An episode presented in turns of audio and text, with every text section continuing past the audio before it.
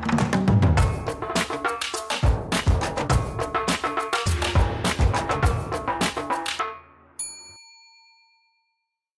Olá, seja bem-vindo, seja bem-vinda a mais um MesaCast do Mercado e Perspectivas, o programa que reúne lideranças que ditam tendências e mobilizam o mercado. Lembrando que essa é uma produção da FEComércio São Paulo e que associados têm acesso com exclusividade a essa conversa.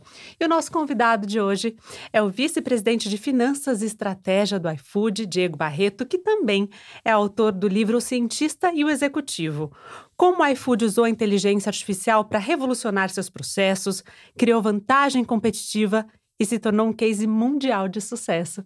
Diego, muito obrigada por ter aceitado o nosso convite. É um prazer recebê-lo aqui. Obrigado. Super legal estar aqui, falar de, de empresário para empresário. É um prazer enorme, em especial de um tema que está tão em voga hoje, né? Com certeza, que tanta gente tem interesse, é. né? Então vamos começar falando mesmo do livro, Boa. dessa obra. Bom, no livro, você e o Sander Caetano, que também é um especialista na né, inteligência artificial, falam, mostram como qualquer empresa de qualquer tamanho, de qualquer porte, pode se tornar uma potência em IA. Mas qual é a principal dica, o ponto-chave para as empresas, principalmente as pequenas que estão nos acompanhando e nem sabem às vezes por onde começar? A dica principal é começar. Né, o que o livro narra é uma história de cinco anos em que a gente mostra o quando a gente começou, um monte de coisa que a gente passou durante esse período e os resultados que começaram a aparecer num certo momento. Ou seja, acho que o que a gente está mostrando de uma forma muito simples é não é algo impossível, não é algo que só a empresa americana ou a empresa chinesa vai ter capacidade de fazer. Só que precisa começar. Então, assim como o dia que o Excel chegou na nossa mesa e a gente começou a aprender uma ferramenta nova, assim como o dia em que o smartphone chegou na nossa mesa e a gente começou a aprender uma ferramenta nova, essa é uma ferramenta nova que você pode construir precisa começar. Entendi. Mas daí vocês vão contando todos os bastidores, né, dessa trajetória. Vocês tiraram concorrentes do mercado, né? Queria que você contasse um pouquinho como foi essa trajetória, como que vocês conseguiram fazer isso na prática. Bom, na prática, de novo, assim, o, o é só começar parece simplista, Sim. né? Mas o que o, o que está por trás disso e o que a gente mostra ali é que é, é, essa nada mais é do que um, uma nova área de conhecimento e um novo ferramental.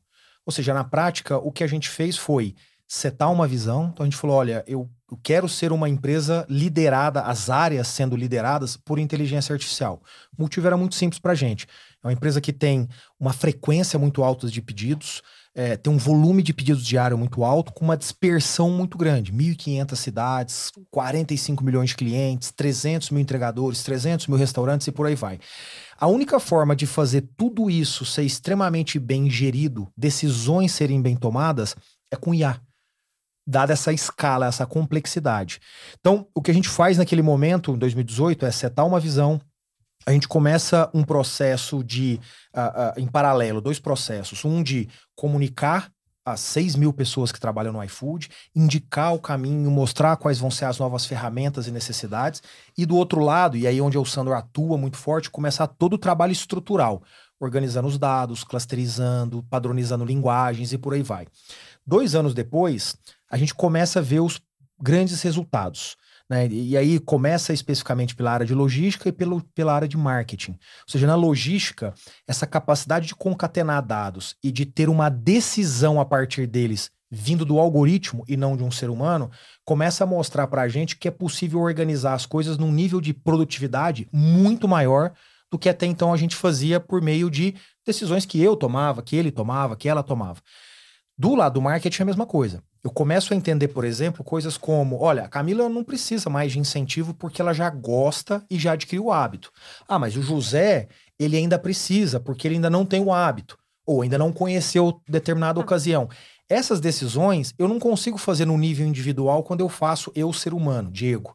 Mas eu consigo um algoritmo que consegue entender individualmente isso e tomar essas decisões. E aí, é, o que, que muda em relação aos concorrentes? O nível de produtividade da empresa sobe brutalmente. A empresa começa a crescer muito mais, com um custo muito menor e, portanto, gerar muito mais resultado. E é aí que a gente começa a se distanciar, diferenciar claramente do, do dos concorrentes. É, então, acho que é, é, é um pouco essa história que a gente conta aqui de forma geral. E quais eram as ferramentas de IA disponíveis ali em 2018? Quando a gente volta para 2018, a gente tinha as ferramentas que eram comuns em grandes empresas, né? Então, as pessoas de forma geral operavam um Excel a partir das informações que vinham de uma certa base. Pessoas já um pouco mais evoluídas usavam ferramentas de business intelligence ou os BIs, como a gente costuma dizer, e era isso. Então, essas eram as ferramentas. Ou seja, boas ferramentas, pessoas capazes, pessoas talentosas, mas que existe uma limitação quando você usa um ser humano para tentar organizar e decidir em cima disso tudo. Entendi. Eu queria saber também é, um pouco mais, você já falou um pouco, mas como foi colocar tudo isso na prática? Porque em 2018 o iFood levantou 500 milhões de dólares, né? Exato. né? Maior captação por uma startup da América Latina até então. E nesse desenho da estratégia, a empresa viu essa possibilidade, essa necessidade de acelerar em IA, né? Exato. Investir nisso.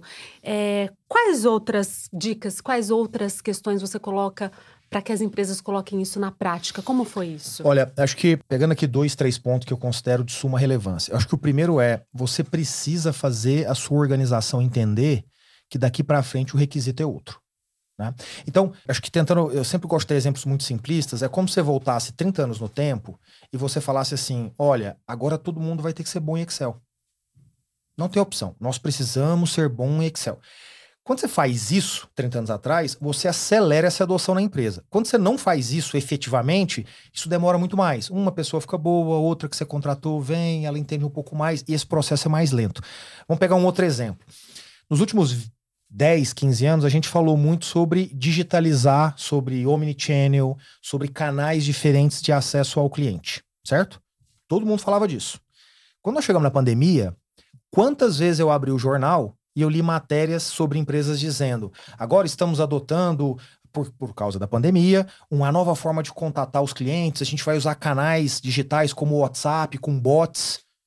Cara, a gente fala disso há 10, 15 anos. Por que, que você está fazendo isso agora por causa da pandemia? Entende? Essa é a diferença.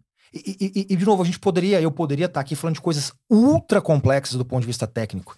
O ponto é, não precisa. Isso é uma consequência natural você superar a questão técnica. O ponto é o comportamental, é fazer a organização se mover. Então, essa é a primeira dica.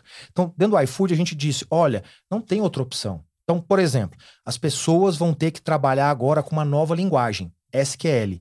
Todas pessoas, não a área de dados todas. O time do Diego, o time dele, o time dela. Então, isso se torna um requisito. O que, que, você faz quando a grande maioria das pessoas vai acessando e ficando bom nessa ferramenta, nessa linguagem, na verdade, o SQL? Você sobe o nível. Enquanto as outras empresas estão lá trabalhando com Excel ainda. Então, essa comunicação, esse direcionamento é super importante. Qual é o segundo ponto? Perfil das pessoas. Quando você traz algo novo, você não necessariamente tem pessoas dispostas ou aptas a quererem se adaptar àquele algo novo. Então, você tem que ter a coragem de definir esses requisitos, comunicar à empresa e, na sequência, dizer: pessoal, para ficar, tem que fazer. Tem que ser desse jeito, tem que ser com esse requisito, senão não pode ficar. No processo de contratação, isso tem que virar um requisito para contratação. Né? Então, se você precisa de uma organização que fala inglês obrigatoriamente, você precisa mover a organização para isso. E você chega uma hora que você tem que dizer, olha, agora acabou, todo mundo agora tem que saber.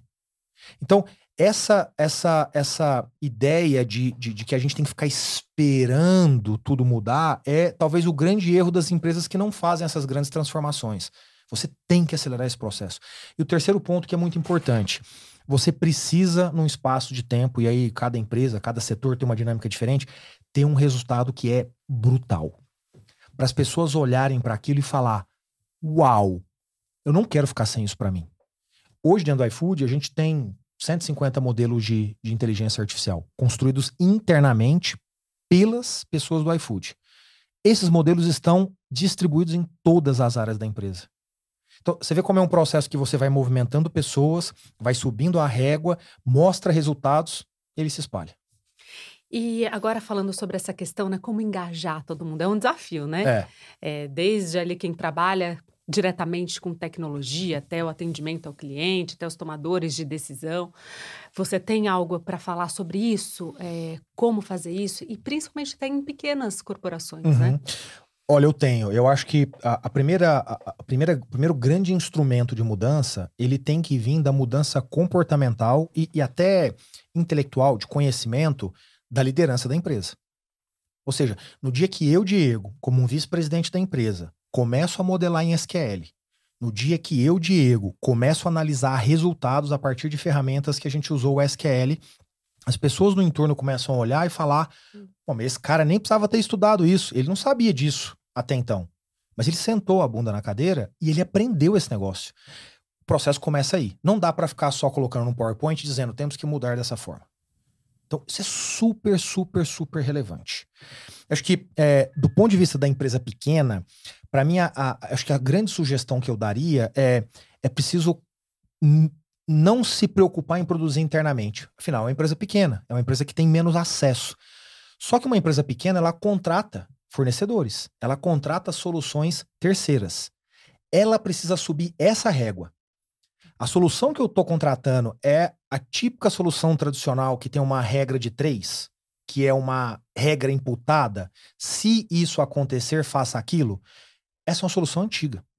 A solução que você tem que buscar é uma solução que hoje tem inteligência artificial. Então, veja, nesse momento, uma empresa pequena, ela não está produzindo internamente mas ela está convergindo para a empresa dela soluções que têm esse diferencial.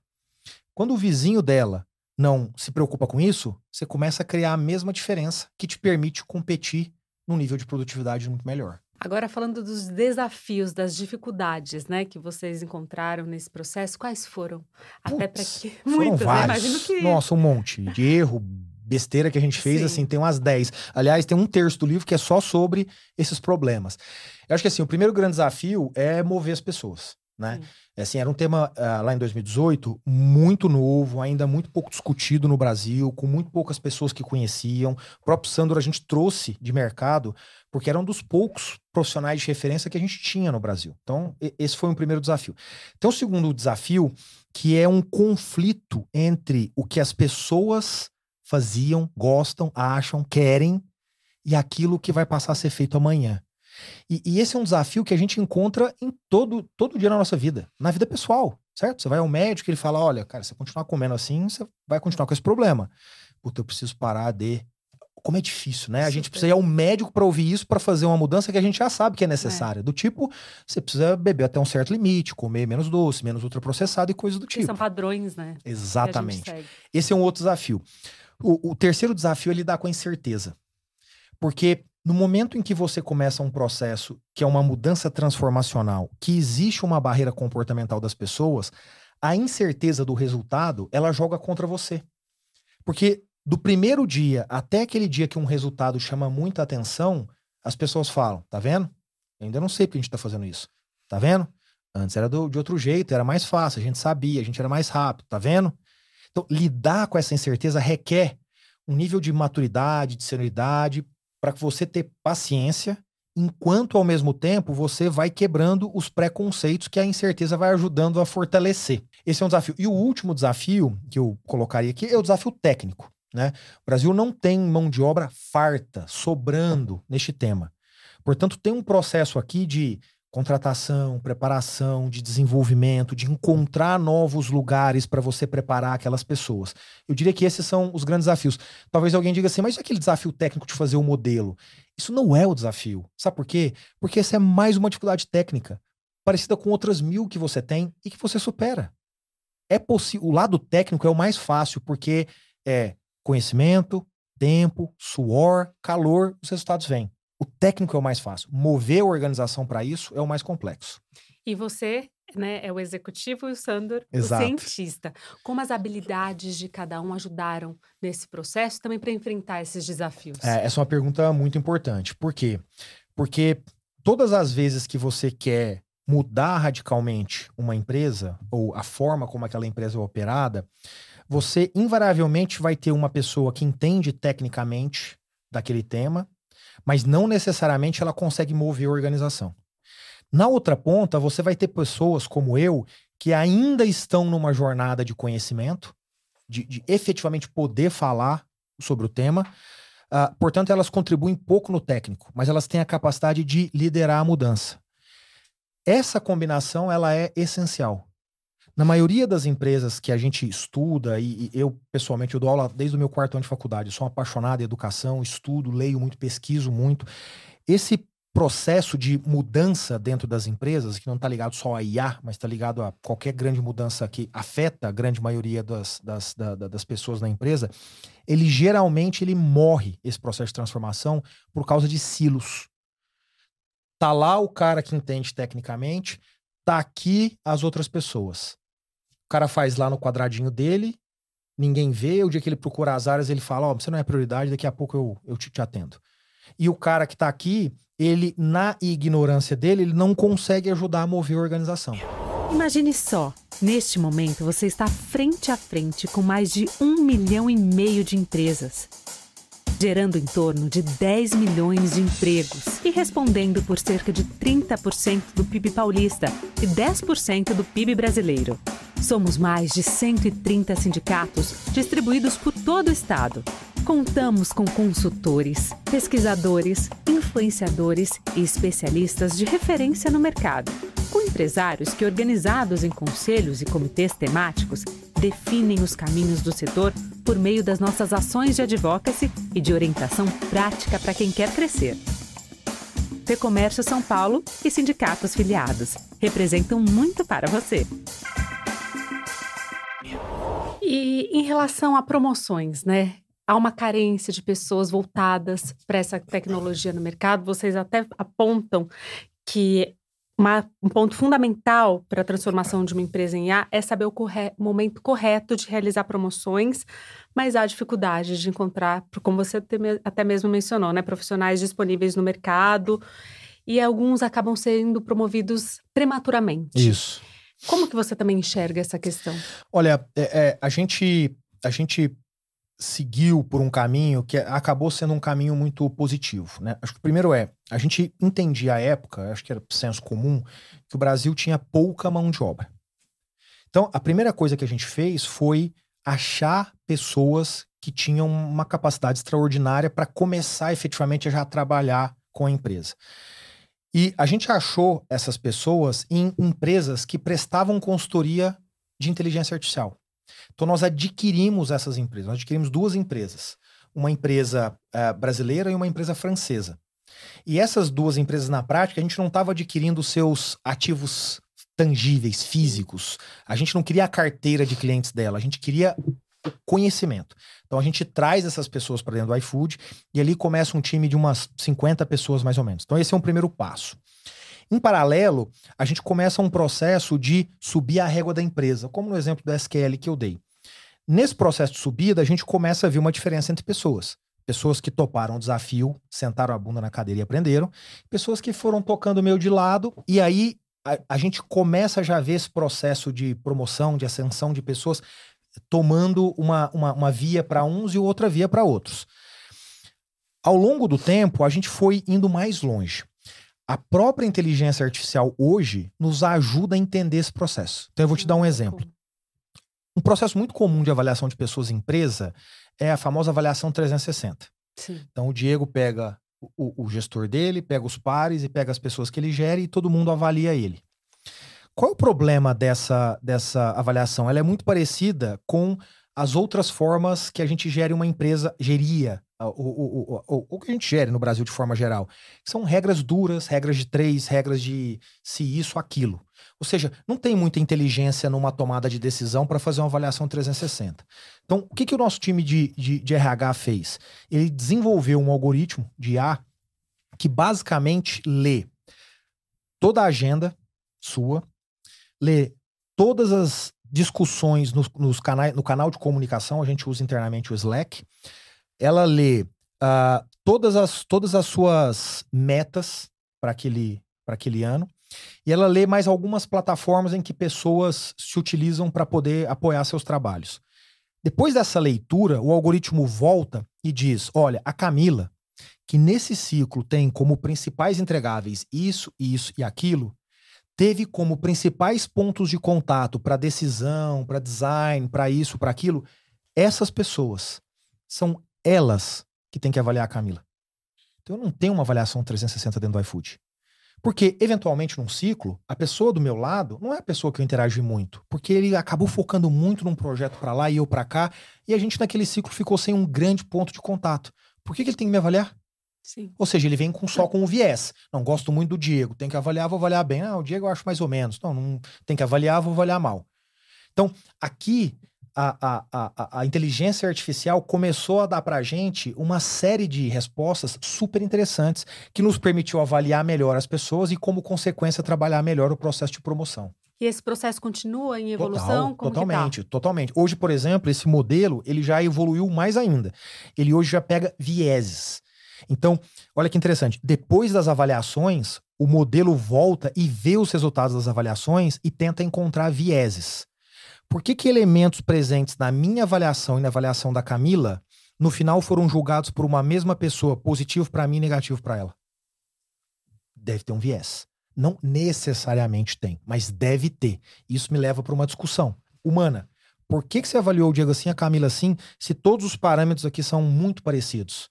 E aí você começa a pegar vieses. Vieses de gosto mais de pessoas assim, menos assado, gosto de pessoas que são da minha equipe, que não são, gosto de. É, é, é, é sou machista, então, portanto, avalio o homem e mulher ah, melhor e a mulher pior, e por aí vai. Então, e, esse é uma das evoluções que esse modelo tem já ao longo dos anos. E você citou a discussão humana, né? Ela continua sendo importante. Total, total. É, eu acho que é, esse, esse é um. Assim, tem um negócio, esse é um, extremamente crítico aqui. É, eu trabalho com esse tema há cinco anos, desde 2018, né? Trabalho numa organização, estudo ele e vejo o, o, os técnicos, os cientistas trabalhando nele.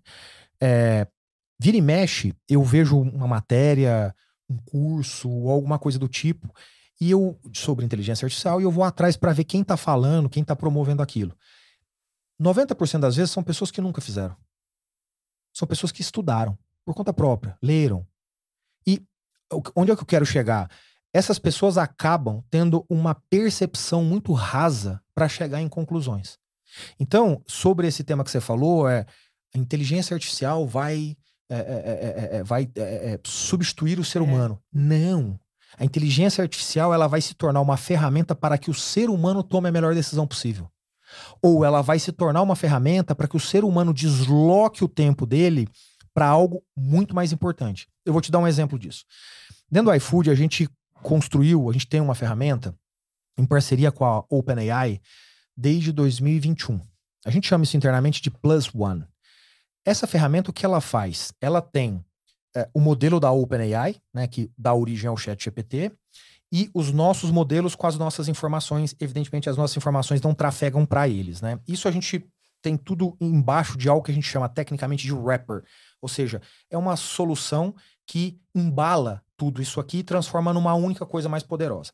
Essa ferramenta ela é disponível para todo mundo dentro do iFood. E o que, que ela te permite? Ela te permite usar as informações da empresa para você, ao invés de trabalhar no que você quer, você tentar já ter o resultado que você quer. Então, vou te dar um exemplo. Se você faz um código hoje, como é que funciona esse processo? Você leva esse código para produção, você testa, leva para produção, eventualmente descobre um problema, volta, corrige e faz isso de novo. Esse processo a gente chama de rollback. Você traz ele de volta, constrói e faz. Tem uma ineficiência aqui. Você perde tempo com isso. Com Plus One hoje, o que, que você faz? Você fala assim, Plus One, eu estou construindo isso aqui para ter esse resultado, por exemplo, lá no meu app. Esse é o pedaço de código que eu construí. Ele está certo? O Plus One volta e fala: Ó, oh, tem um bug bem aqui. Você deveria tirar esse pedaço, adicionar esse pedaço e ele fica pronto. Você entende? Eu não substitui o ser humano. Sim. Eu tirei a ineficiência do processo. Vou te dar um outro exemplo que é super legal, voltando para pessoas aqui. Você entra no Plus One e fala assim: olha, eu estou avaliando a Camila. A Camila, ela teve essa avaliação aqui. E eu preciso dar um feedback para elas. Lá, vamos dizer que a Camila é arrogante.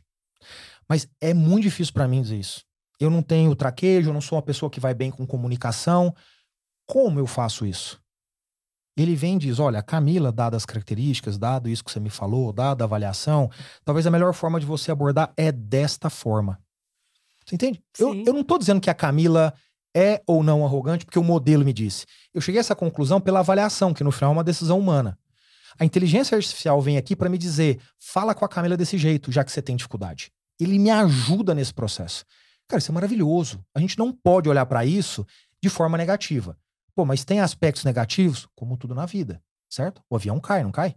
A gente não deixou de evoluir o avião e tentar diminuir o risco para poder usá-lo para ter um bem para a sociedade. A gente precisa fazer a mesma coisa com inteligência artificial. E o chat GPT, né? Então, fala, você citou agora também, né? Vocês utilizam, como que vocês enxergam a ferramenta mais é, é, discutida no A momento, gente não né? usa o chat GPT porque a gente tem esse acesso direto ao OpenAI. Na ausência, a gente utilizaria, mas aí o, o, o efeito ele é muito menor.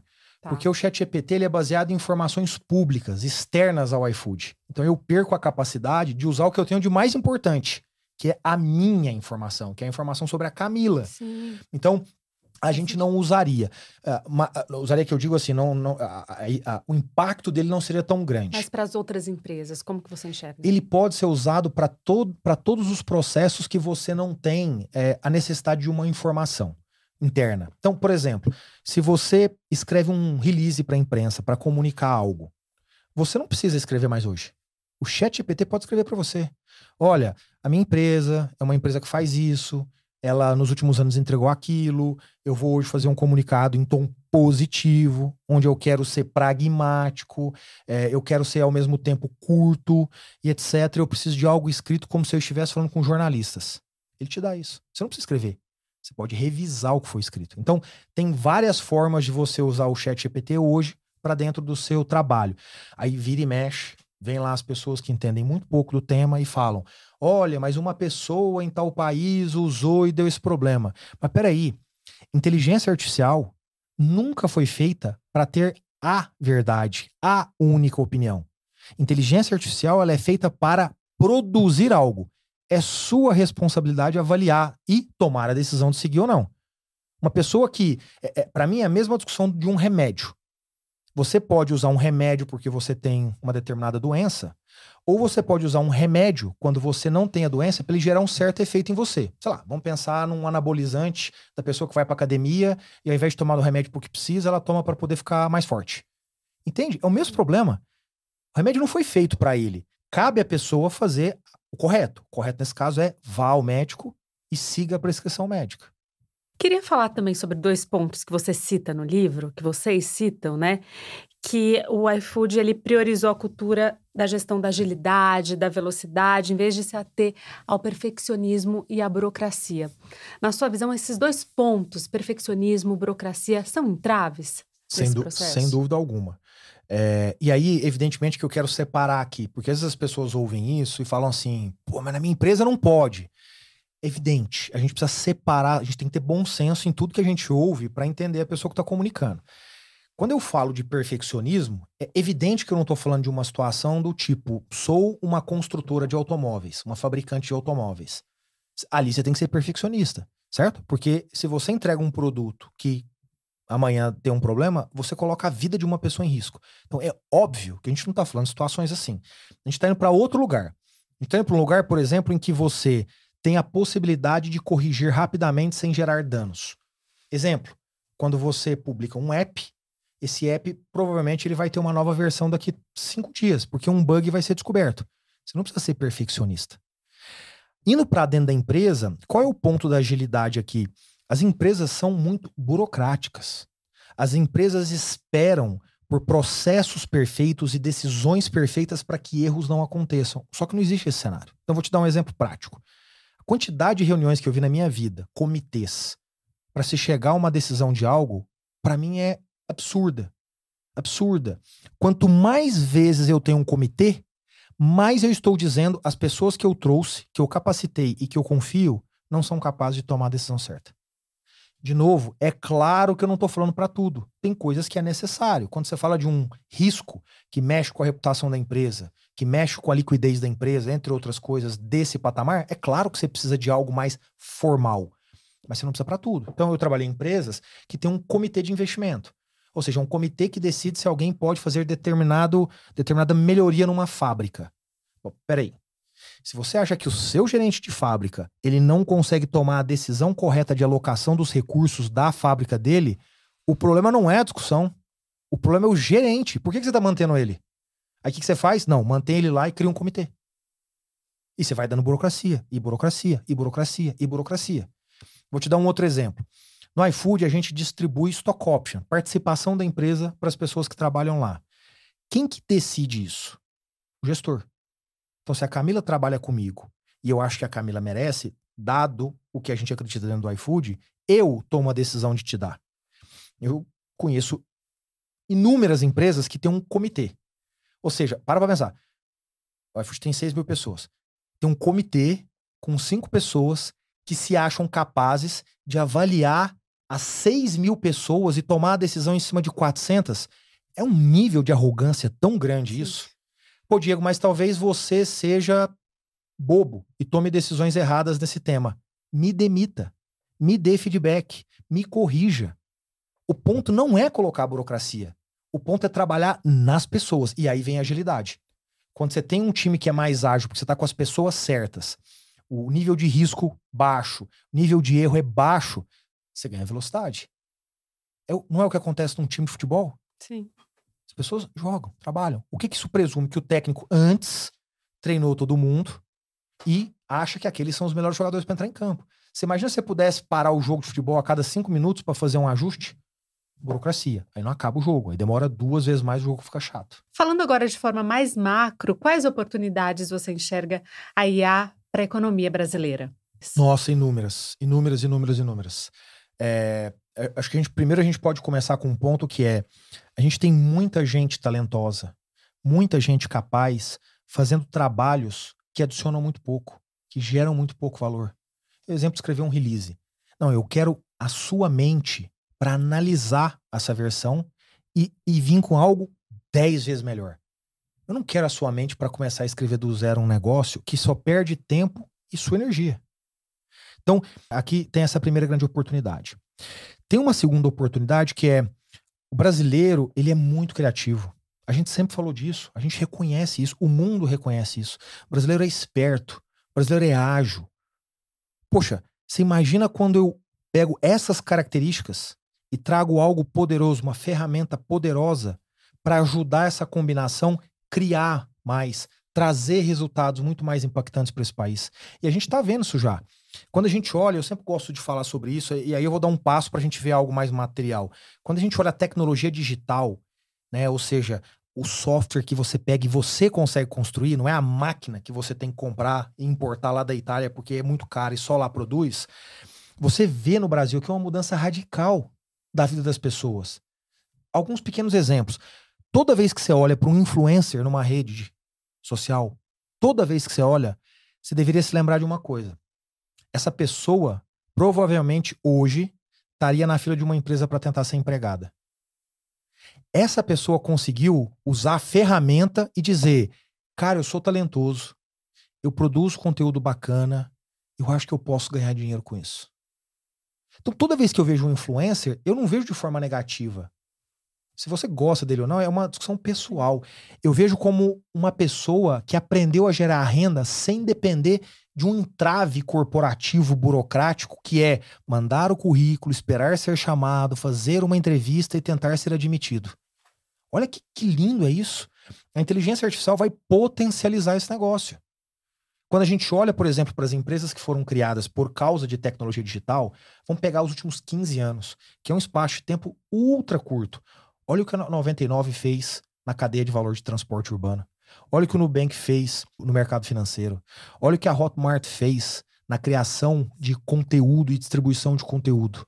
Olha o que a Simpla fez no ambiente de é, eventos e ingressos online. Olha o que o iFood fez na cadeia. Essas empresas têm todas 10, 15 anos. Olha o poder que é você ter ferramentas poderosas que você decide como construir. Então, assim como a tecnologia digital, o código, permitiu empresas como essa, eu poderia citar mais sem serem criadas nos últimos 15 anos, porque não depende de muito capital, não depende de ter nascido com herança, não depende de dívida no banco, porque nem sempre você tem um acesso ao crédito. Olha como isso é poderoso para a gente criar muito mais oportunidade nesse país. E qual que é o futuro disso é, nas empresas e também na vida das pessoas? Falando de um futuro próximo já para 2024, qual, como que você enxerga? Olha, o que, eu, o que eu acredito que nos próximos 12, 24 meses, a gente vai ver muitas pessoas individualmente usando essas ferramentas para criar oportunidades. E essas oportunidades em alguns casos, vão evoluir para novas empresas e vão trazer uma dinâmica competitiva, uma dinâmica é, é, é, é econômica diferente para o Brasil. Dez anos atrás, se você falasse de startup, você ia dar risada. Hoje, você, de novo, pega os nomes que eu citei, mais outros 100 que eu poderia estar, você fala, opa, isso está mudando de forma relevante. Quando a gente olha para os próximos 20, 12, 24 meses, a gente vai ver isso mais exponencializado.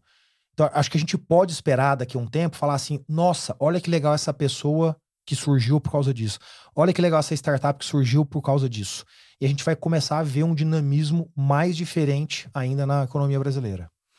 Diego, Infelizmente, nosso tempo chegou ao fim. Essa conversa renderia mais legal. um programa, mas agradeço muito a sua participação. Obrigada. Muito obrigada. Um Foi prazer, um prazer enorme. Foi um prazer tê-lo aqui. E também para você que nos acompanhou até agora, muito obrigada e até a próxima.